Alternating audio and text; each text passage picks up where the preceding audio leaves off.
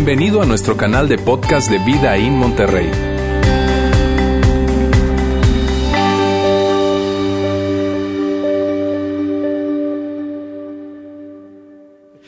Amigos, estamos en la tercera parte de esta serie, El secreto de las parejas felices.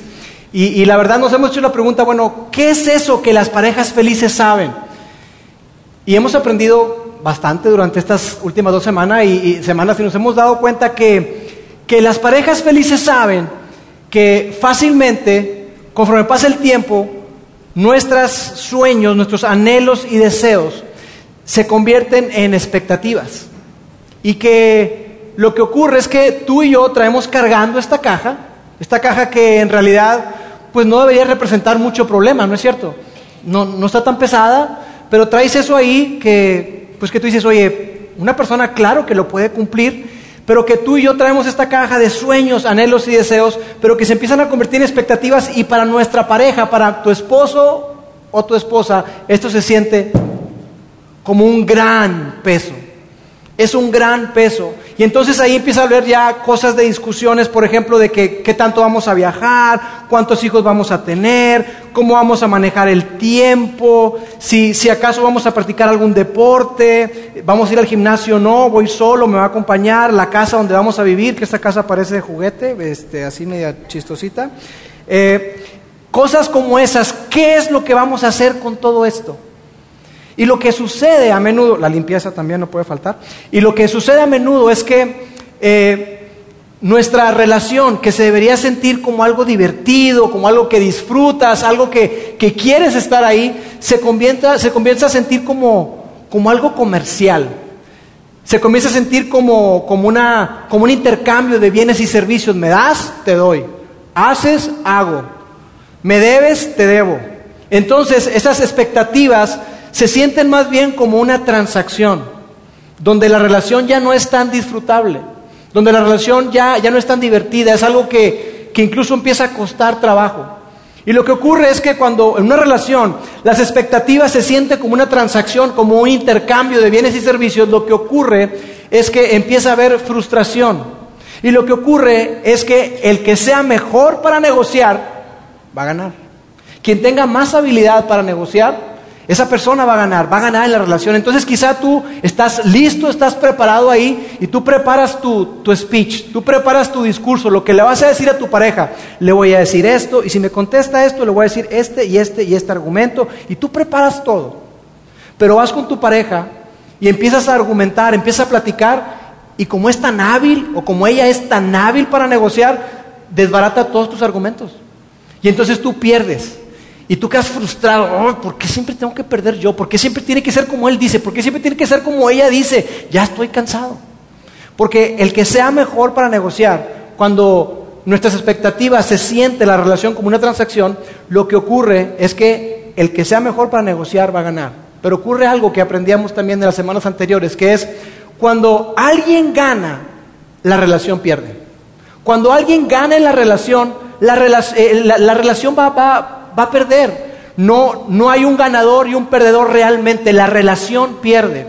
Cuando el yo se impone, cuando el yo gana, el nosotros pierde.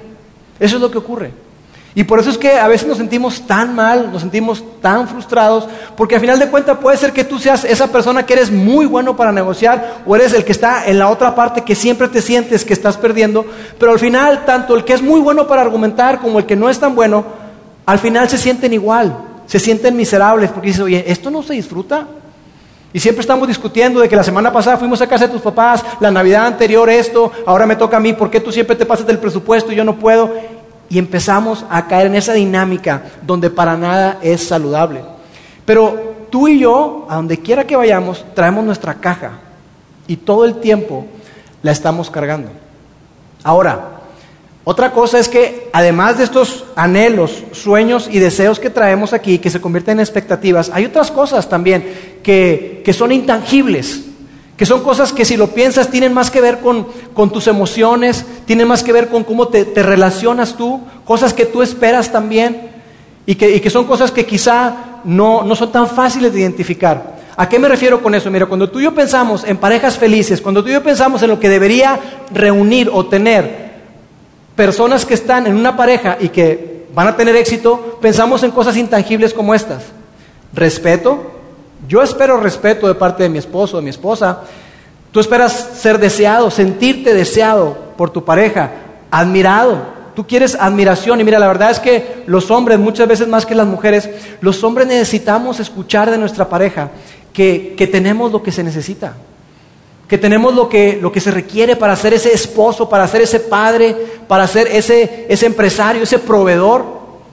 Y digo que, que, claro, depende de cada quien, hay gente más segura que otra, pero por lo general los hombres requieren más afirmación que las mujeres, así estamos cableados. Y, y digo esto porque queremos que nuestra esposa nos lo diga, porque el resto del tiempo nos hacemos la pregunta, oye, ¿realmente soy un buen esposo? ¿Realmente soy un buen padre? ¿Realmente tengo tengo hacia adelante esa carrera, ese liderazgo que yo quiero tener para, ser una persona exitosa? Nos preguntamos cosas de, prioridad también. Tú y yo queremos ser priorizados. Mira, tú, tú no quieres competir con su carro, tú no quieres competir con su trabajo, tú no quieres competir con su hobby, tú no quieres competir con, con incluso con, con, sentirte relegado a que para él o para ella es más importante su familia, sus padres que tú. O que incluso para tu pareja tú no quieres sentir que, su prioridad son los hijos. Tú quieres sentirte priorizado. Todos nosotros queremos sentirnos priorizados. Queremos sentirnos queridos.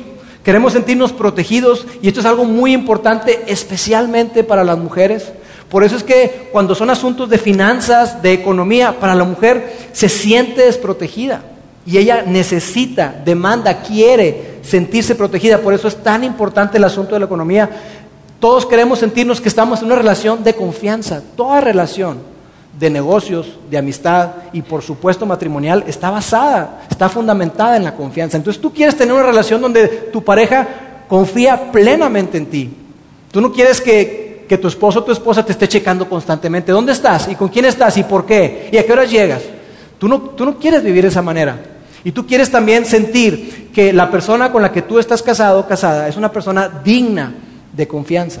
Porque la confianza se construye poco a poco, pero en un instante se desmorona, ¿no es cierto? Entonces tú y yo queremos sentir eso, queremos sentirnos atraídos y que somos atractivos para nuestra pareja. Tú y yo queremos absolutamente todo esto. Y estas cosas son más intangibles. Entonces, ¿qué hacemos? Decíamos la semana pasada, ¿qué hacemos con todos estos sueños, anhelos y deseos? ¿Habrá algo que podamos hacer? Y la respuesta es sí. Y la semana pasada decíamos que que las parejas felices saben que los sueños, anhelos y deseos fácilmente con el tiempo se convierten en expectativas. Y que para que no se sienta así, tienen que tomar una decisión, una decisión muy importante, una decisión que tienen que ser muy, pero muy intencionales todo el tiempo. Y la decisión es, mi pareja no me debe nada, absolutamente nada. Y yo sé que eso puede decir, ¿qué? Porque a veces cuando es esa transacción, ese intercambio, tú me debes. No, tu pareja no te debe nada. Y eso veíamos la primera semana. Y que las parejas felices lo saben y lo aplican. Toman la decisión, mi pareja no me debe nada. Yo tengo sueños, tengo anhelos, tengo deseos, pero mi pareja no me debe absolutamente nada. Y luego la semana pasada Roberto nos hablaba acerca de una dinámica súper poderosa, que es este concepto de la sumisión mutua. Es esta idea, este concepto de, de una competencia en poner a mi pareja primero. Es decir, por eso hasta bromeamos con eso. Tú primero, no, tú primero, tú primero, no, tú primero, mi amor, no, tú primero. Es poner los intereses, poner lo mejor para que tu pareja esté primero antes que tú. Y eso tiene que ver con la sumisión mutua. Las parejas felices saben que esa dinámica es necesaria y es muy poderosa. Y que cuando llega el momento en el que empieza a ver ese estira y afloja, que a todos nos, pasa, ¿verdad? Y estamos ahí como, y lo mostramos como una cuerda, ahí estamos en, en ese estira y afloja entre mis expectativas y las expectativas de ella, mis sueños y los sueños de ella, que las parejas felices saben que lo que tienen que hacer para ser felices es simplemente soltar la cuerda. Que cuando sueltas la cuerda lo que estás haciendo es colocar a tu esposa o a tu esposa en primer lugar antes que a ti. Y que todo eso cambia la dinámica de la relación. Es algo muy, pero muy poderoso. Entonces, ¿qué hacemos? Ok, entiendo todo eso, hay que soltar la cuerda, sumisión mutua, hay que, hay que eh, decidir que mi pareja no me debe nada, pero ¿qué hago con todo esto? ¿Dónde lo coloco o qué hago? Y eso es lo que vamos, lo que vamos a ver hoy. Pedro, el famoso apóstol Pedro, nos dice qué hacer con eso. En la Biblia encontramos eh, eh, textos que nos hablan acerca de qué podemos hacer con nuestros sueños, anhelos y deseos. Pedro, que fue alguien que caminó con Jesús, que escuchó a Jesús enseñar, que vio a Jesús hacer grandes milagros, que vio a Jesús morir y resucitar. Pedro, después de pasar tiempo con él, nos dice qué es lo que tú y yo podemos y debemos hacer para que podamos ser parejas felices. Y es algo sumamente interesante. Y mire, yo quiero advertirte algo. Lo que vamos a ver hoy, los textos que vamos a ver hoy, pueden resultarte incómodos, pueden resultarte difíciles de abrazar, porque incluso puede que, te parezca demasiado religioso. Y que puede que eso haga que digas tú, no, mira, sabes que no, no, no, ya me perdiste, Lauro, eso no. Pero yo quisiera que hoy tú y yo pudiéramos dejar de lado las objeciones, que pudiéramos tener manos abiertas, que pudiéramos tener una actitud de manos abiertas para estar abiertos a la posibilidad de escuchar, hey, de Pedro, de Pedro, el, uno de los tres amigos más íntimos de Jesús, escuchar de él qué tiene que decirnos, qué podemos hacer tú y yo. Ahora mira, la verdad es que no nos detenemos a pensar, pero si lo piensas, las otras opciones que tenemos, porque sí hay, las otras opciones que tenemos tú y yo con respecto a qué hacer con nuestros sueños, anhelos y deseos no son nada buenas. No nos dejan en un buen lugar. Te comparto nada más tres que de alguna forma pudieran englobar eh, eh, qué podemos hacer con nuestros sueños, anhelos y deseos. Las colocamos aquí en pantalla. ¿Qué hacer con tus anhelos, sueños y deseos? ¿Ok? Lauro, me vas a decir qué es lo que dice Pedro, pero ¿qué otra cosa podemos hacer? ¿Cuáles son las alternativas?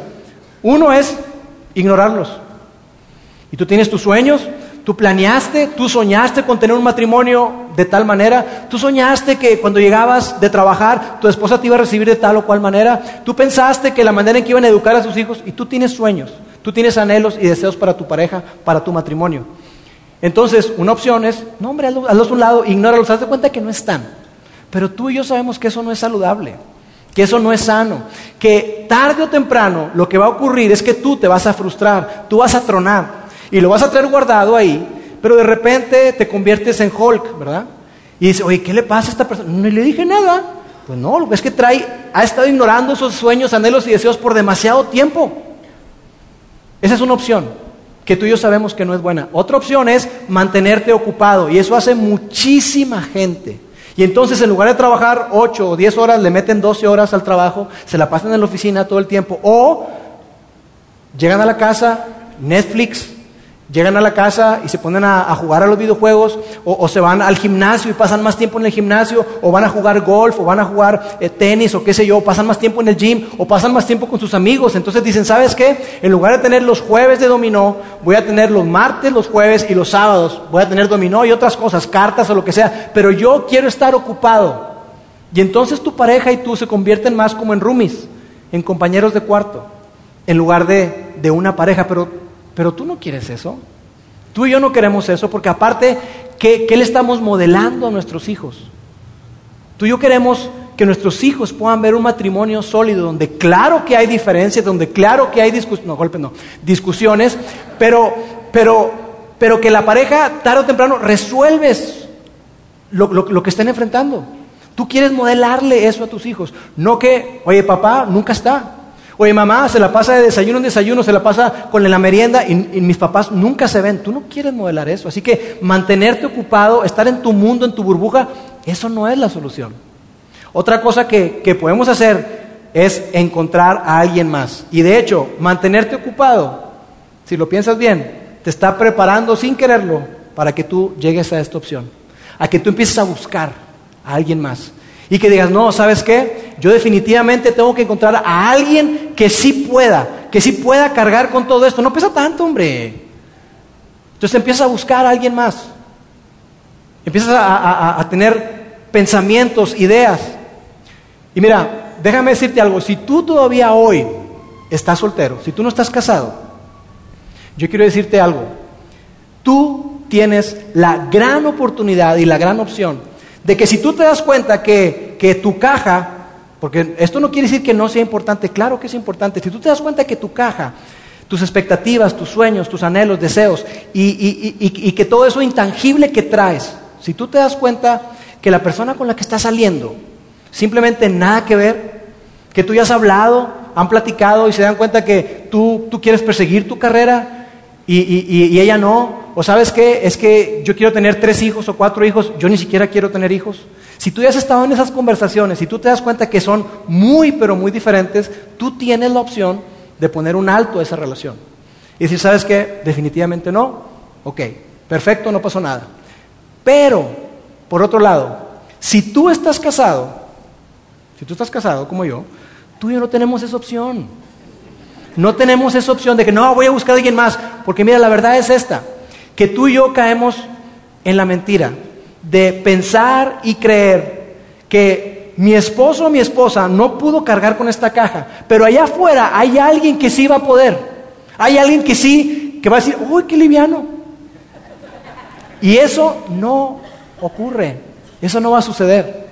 Y no va a suceder por una verdad, una verdad sumamente profunda. Tan profunda que cuando la veas vas a decir, wow, y aquí está. A donde quiera que vayas, ahí estás tú. Qué profundo. A donde quiera que tú vayas, ahí estás tú. Entonces, la forma de ser, tus defectos, todo quien eres, te lo vas a llevar, viejo, al otro, a la otra relación. Entonces, ¿qué te hace pensar que si una persona no pudo cargar con todas tus expectativas, va a haber alguien que sí va a poder con eso? No va a suceder. No va a ocurrir. Y lo que ocurre es que cuando tú y yo estamos eh, buscando otra persona, cuando alguien está buscando otra persona, cuando está en, esa sintonía de que voy a encontrar a alguien más, voy a encontrar a alguien más, la realidad es que tú empiezas a, a ser deslumbrado. Y tú piensas, no, ella, ella sí, ella sí va a cumplir con todos mis sueños, anhelos y expectativas, pero te estás engañando y ¿sabes por qué lo sé? Porque cuando tú y yo conocemos a alguien, siempre mostramos nuestra mejor cara. Siempre, siempre. Entonces, no, es que ella, ella sí es así, mi esposa no. Es que él sí es así, mi esposo no. Pero te está mostrando solamente su mejor cara. Todos hacemos eso al principio. Tú no has hablado con su ex, tú no has hablado con sus papás, no has hablado con sus hermanos, no has hablado con sus compañeros de oficina. Tú no has hablado con personas que ya han conocido a la persona totalmente de par en par. Pero se nos hace tan fácil pensar eso. Así que entonces, ¿qué hacemos? ¿Qué hacemos con nuestros sueños, anhelos y deseos? ¿Qué hacemos con ellos?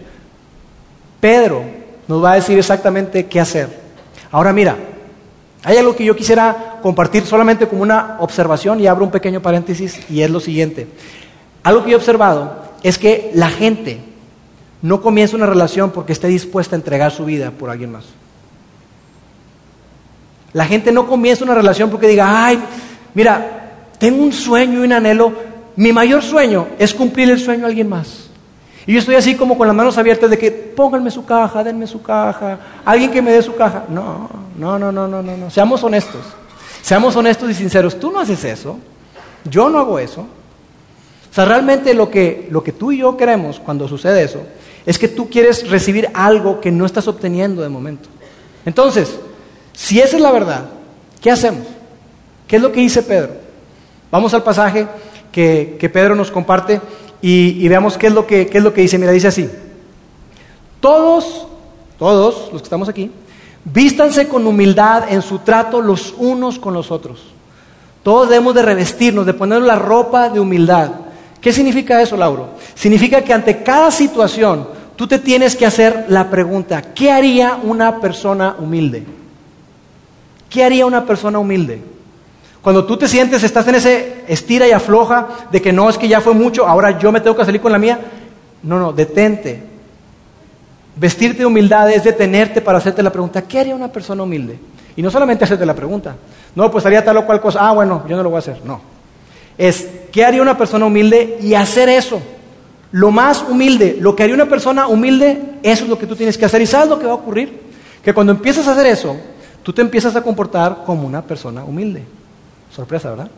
Cuando tú te detienes y dices, mira, yo, la realidad es que ante esta situación, yo me comportaría así, yo reaccionaría naturalmente así. El detalle está en detenerse y hacerse la pregunta, pero cuando tú te haces la pregunta y la respondes y pones en acción esa respuesta, ¿qué haría una persona humilde?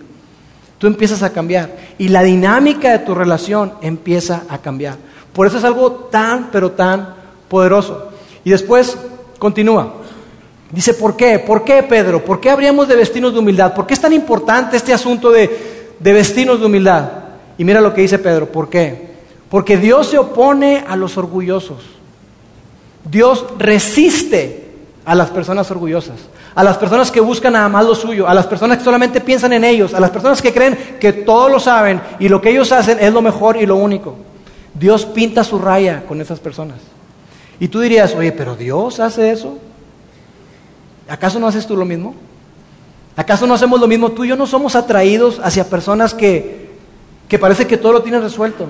Y que no solamente parece que todo lo tienen resuelto, se jactan se jactan de eso, que solamente ante cualquier relación parece que nada más están buscando algo para ellos. Y no les importa mucho la persona, les importa qué pueden obtener de la relación. Tú y yo somos iguales que Dios en este aspecto. Nos oponemos, hacemos a un lado a la gente orgullosa. Y después mira cómo, cómo lo completa. Dice, pero, pero, y esto es increíble, Dios da gracia a los humildes. Dios extiende su favor. Dios es bueno con aquellos que son humildes. Entonces la humildad es tan importante porque la humildad es una invitación para que Dios intervenga en tu relación, para que Dios intervenga en tu vida. La humildad es una invitación para que Dios esté trabajando en tu vida. Eso es lo que hace la humildad. Por eso es tan importante que tú y yo estemos conscientes de eso. Que cuando tú y yo somos humildes y nos detenemos a hacer la pregunta, lo que estamos haciendo es diciéndole a Dios, Dios, aquí estoy para que Él te dé la fuerza necesaria para que tú hagas lo correcto. Y después continúa. Lo dice de otra manera, dice, humíllense pues bajo la poderosa mano de Dios. Ahora, cuando dice humíllense, generalmente no nos gusta esta, esta palabra humíllense. Y no se trata de que humíllense, dejen que Dios los aplaste y los haga pedazos. No, para nada. No quiere decir eso. Lo que está diciendo es que nos coloquemos bajo la protección, que nos coloquemos bajo la cobertura, bajo el paraguas de Dios y que estemos ahí. Cuando tú y yo nos humillamos, estamos reconociendo que nosotros no podemos, pero Dios sí puede, y estamos colocándonos debajo de Él. Yo recuerdo que, que mi papá, cuando éramos más jóvenes, cuando éramos chicos, Él nos decía mucho ese ejemplo. Decía, miren, ustedes están bajo mi autoridad, bajo mi cuidado, y ustedes están bajo mi cobertura, están bajo un paraguas. No se salgan del paraguas. Si se sale, se van a mojar. Yo sé lo que les digo, se van a mojar. Dios nos está haciendo la misma invitación. Hey, no te salgas, ponte bajo la cobertura, ponte bajo la autoridad de Dios. Y sabes, cuando tú eres humilde, porque se requiere mucha humildad para hacer eso, cuando tú eres humilde y estás bajo la cobertura de Dios, bajo la protección y la autoridad de Dios, tú no solamente estás debajo de Él, tú estás en las manos de Dios. Y eso me encanta. Porque tú estás entonces en las manos poderosas de Dios. Entonces cuando tú y yo hacemos eso, estamos caminando hacia Dios. Y continúa. Humíllense pues bajo la poderosa mano de Dios. ¿Para qué? Para que Él los exalte a su debido tiempo. Y esta es una promesa. Si tú y yo tenemos esa actitud de humildad, lo que Dios va a hacer es que Él a su tiempo, no en el tuyo y en el mío, en el tiempo perfecto de Dios, Él nos va a levantar a su debido tiempo. Y quizá tú ves todo eso y dices, ok, Lauro, me estás diciendo un montón de cosas y la verdad es que no, no tengo ni la menor idea de lo que me estás hablando. Ok, humíllate y todo eso, pero ¿cómo se ve? Pedro se da una idea de que, de que todo este concepto quizá era bastante relevante para la gente en su cultura, pero él, él lo, lo explica después de una manera todavía más práctica, más aterrizada para ti para mí. Y esto es lo que dice. Echen sobre él toda su ansiedad Ahora, si tú tienes tiempo con nosotros, seguramente recordarás que hace poco, relativamente poco, vimos una serie que se llamó Muertos de Miedo, donde pusimos una ilustración aquí, pusimos una cruz y colgamos un backpack. ¿Qué hacer con el miedo? ¿Qué hacer con el temor? ¿Qué hacer con la ansiedad? Ponlo, cuélgalo, deposítalo. Pero acá quiero que lo veamos en el contexto de las relaciones. ¿Qué tiene que decir esto? Echen sobre él toda su ansiedad, depositen, descarguen.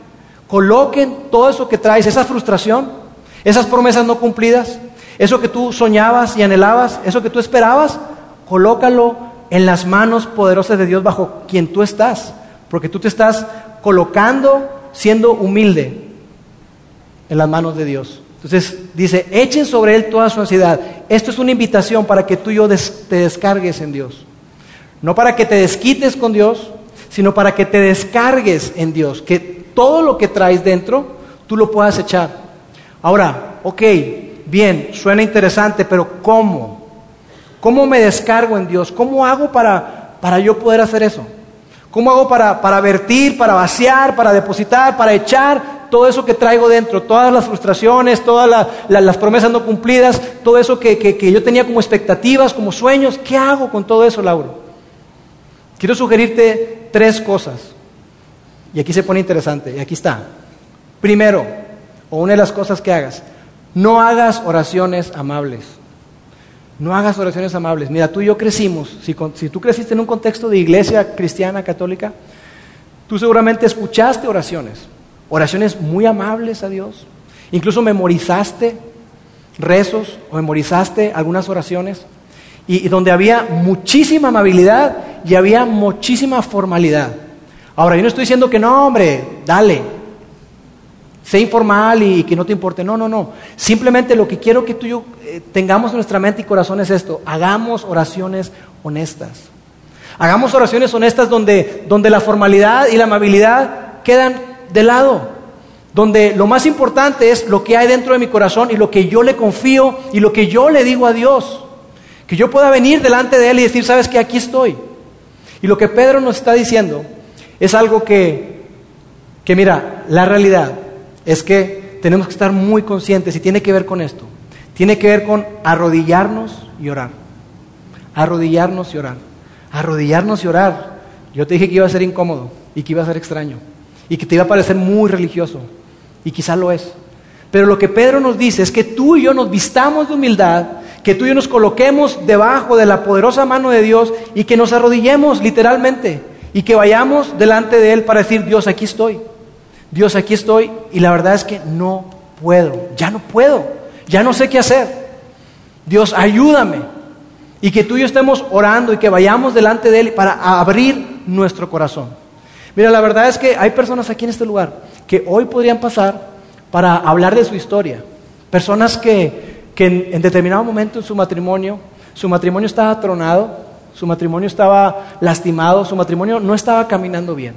Pero esas personas hoy podrían decirte, mira, la verdad es que yo llegó un momento en el que yo reconocí mi dependencia de Dios. Yo reconocí que en mis fuerzas yo no iba a poder. Yo reconocí que por más que lo intenté, esos sueños, anhelos y deseos se convirtieron en expectativas. Yo reconocí que yo no solté la cuerda y que fue difícil.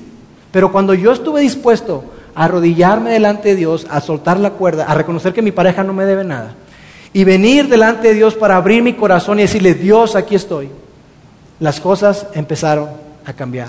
Dios les dio la fuerza necesaria. Dios les dio la fuerza para poder avanzar. Dios les dio la fuerza para tener y vivir llenos de paz. Eso es lo que Dios hace cuando tú y yo venimos delante de Él y nos humillamos. Por eso cuando levantamos las manos, también es una señal de rendición. Y mira, curioso, pero ¿sabías tú que, que tu actitud corporal, tu, tu, tu, posición corporal influye con tu mentalidad, con tu actitud ante las cosas? De hecho, a la gente que, que va a estar en un juicio, se les entrena. A esas personas que les van a hacer preguntas, que los van a desafiar, les dicen, mira, cuando estés ahí, sentado en el banquillo de los acusados, abre las manos Abre las manos, porque cuando tú tienes las manos abiertas, difícilmente te vas a poner una actitud defensiva. Porque no es cierto, cuando tú te pones una actitud defensiva, ¿qué hacemos tú y yo? Híjole, no, hombre, este cuate. Y cerramos las manos. Entonces, si tú te pones así, te vas a poner una actitud defensiva. Y estos expertos dicen, abre las manos. Y será más difícil para ti que tu mente esté conectada con una actitud más, mucho más relajada. Así que, eso es lo que Pedro nos está diciendo. Ahora, yo quisiera que, tomáramos un pequeño tiempo en lo que resta del mensaje para ver de dónde sacó Pedro toda esta idea. ¿De dónde fue donde Pedro dijo, oye, echen toda su ansiedad sobre él? Y esto, Pedro, no fue algo que él haya inventado, sino que él había leído quizá muchísimas veces en un salmo, un salmo que escribió el rey David. Ahora, David cuando escribió este salmo que vamos a, ver, él ya era un rey, ya era padre, ya era abuelo, era una persona sumamente famosa, reconocida, un guerrero, pero una persona que, que le había fallado a Dios, que había adulterado y que no solamente eso, sino que había mandado matar al esposo de esa mujer. David, el famoso pastor de ovejas, David, el que mató a un gigante, es quien escribe este texto. Y yo quisiera que juntos viéramos ese salmo de donde Pedro sacó esa idea de echar toda nuestra ansiedad sobre él y que veamos la honestidad con la que él habla. Dice así el Salmo 55, no me ha ofendido un enemigo. Aquí David está escribiendo algo que él atravesó. No me ha ofendido un enemigo, lo cual yo podría tolerar. Y continúa y dice, tampoco me ha atacado quien me aborrece, pues de él podría haberme escondido. En cambio, eres tú, mi par, mi compañero, mi amigo íntimo. Eres tú, mi compañera. Eres tú, mi esposo, mi esposa. Eres tú quien me traicionó. Eres tú quien, quien éramos tan cercanos. Y continúa y dice, ¿cuánto compañerismo disfrutábamos cuando caminábamos juntos hacia la casa de Dios? ¿Te acuerdas cuando íbamos a la iglesia agarrados de la mano? Hasta la gente decía, mira qué linda pareja. Y continúa, que la muerte aceche a mis enemigos, que la tumba se los trague vivos, porque la maldad habita en ellos. Y mira, en términos así mexicanos, lo que está diciendo es que se vaya al diablo, que se muera. Eso es lo que está diciendo. ¿Así se puede orar, Lauro? Sí. David está orando. David está anotando sus pensamientos, sus oraciones a Dios y nosotros tenemos el privilegio de tener todo esto registrado. Pero quiero que veas esa honestidad, esa transparencia que tenía David para orar y, venir delante de Dios así, hablar no con formalidad, no con amabilidad, no se vaya a ofender Dios. No, no, no, no. David está hablando lo que hay dentro de su corazón. Y después continúa. Pero clamaré a Dios y me rescatará. Dios se va a encargar de mí. Mañana, tarde y noche clamo en medio de mi angustia.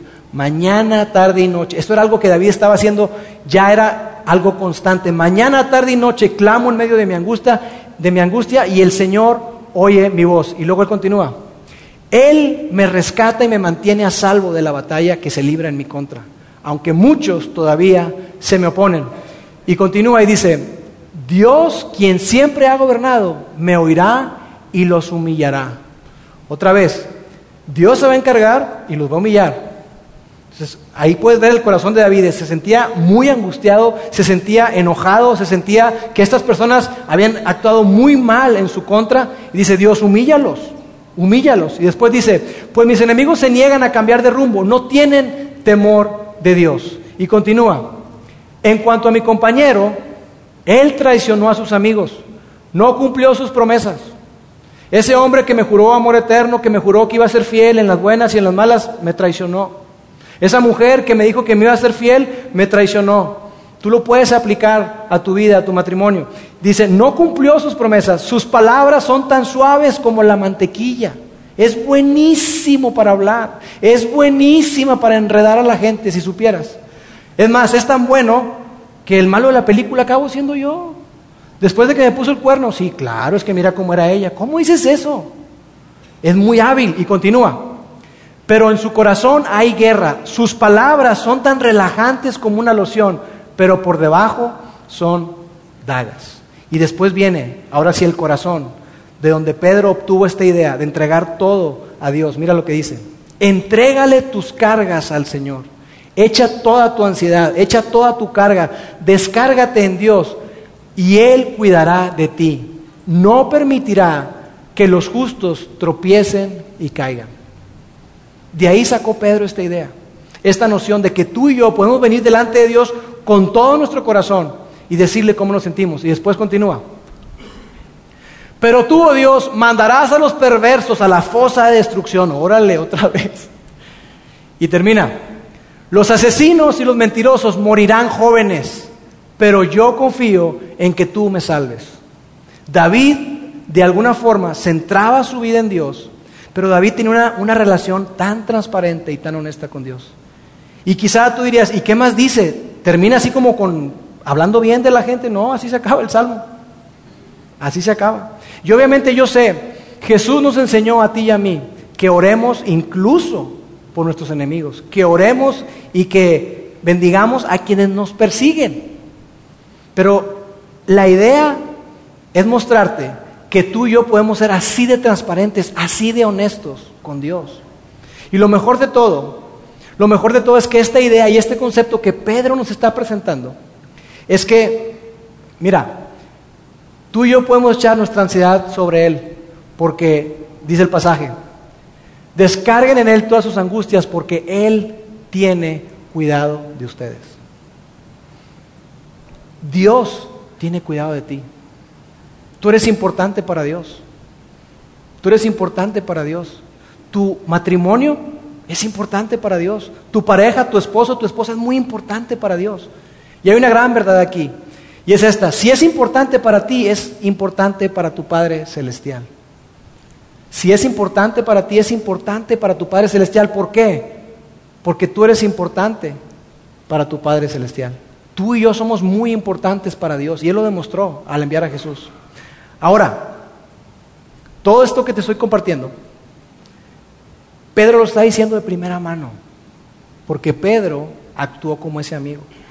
Ese amigo íntimo, ese compañero con el que iban al templo, con el que estaba con Jesús. Pero cuando las cosas se pusieron difíciles, cuando se puso entre vida y muerte, Pedro se rajó.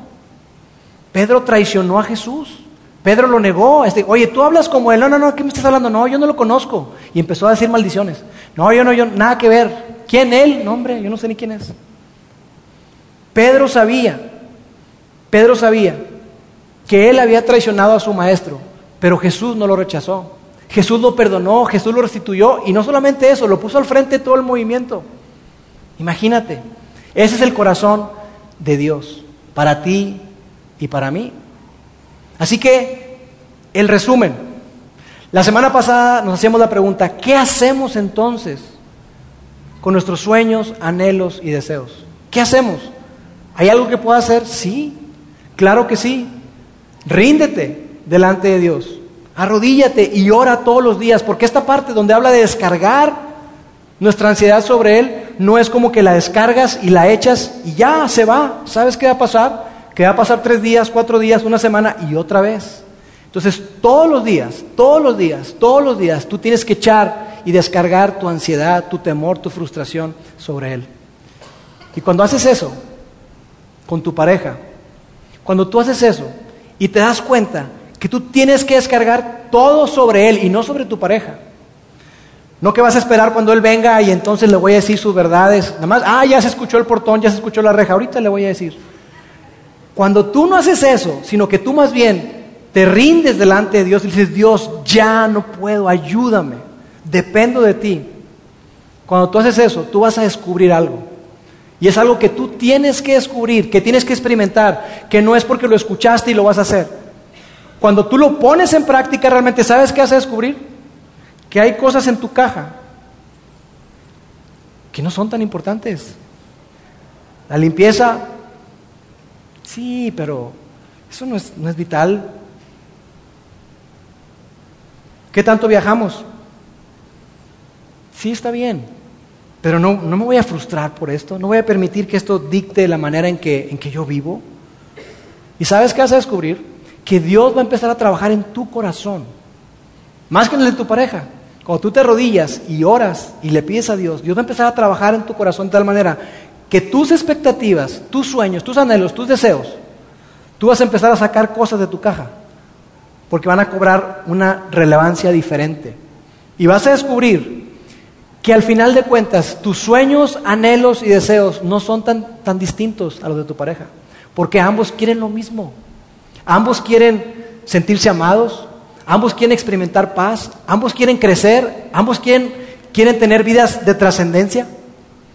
Los dos lo quieren. Entonces las parejas felices saben que los sueños, anhelos y deseos rápidamente se pueden convertir en expectativas, pero que tienen que tomar una decisión. Mi pareja no me debe nada. Las parejas felices saben que en una relación feliz es una competencia de mutua sumisión donde pongo a mi pareja por encima de mis intereses y que así la relación siempre gana.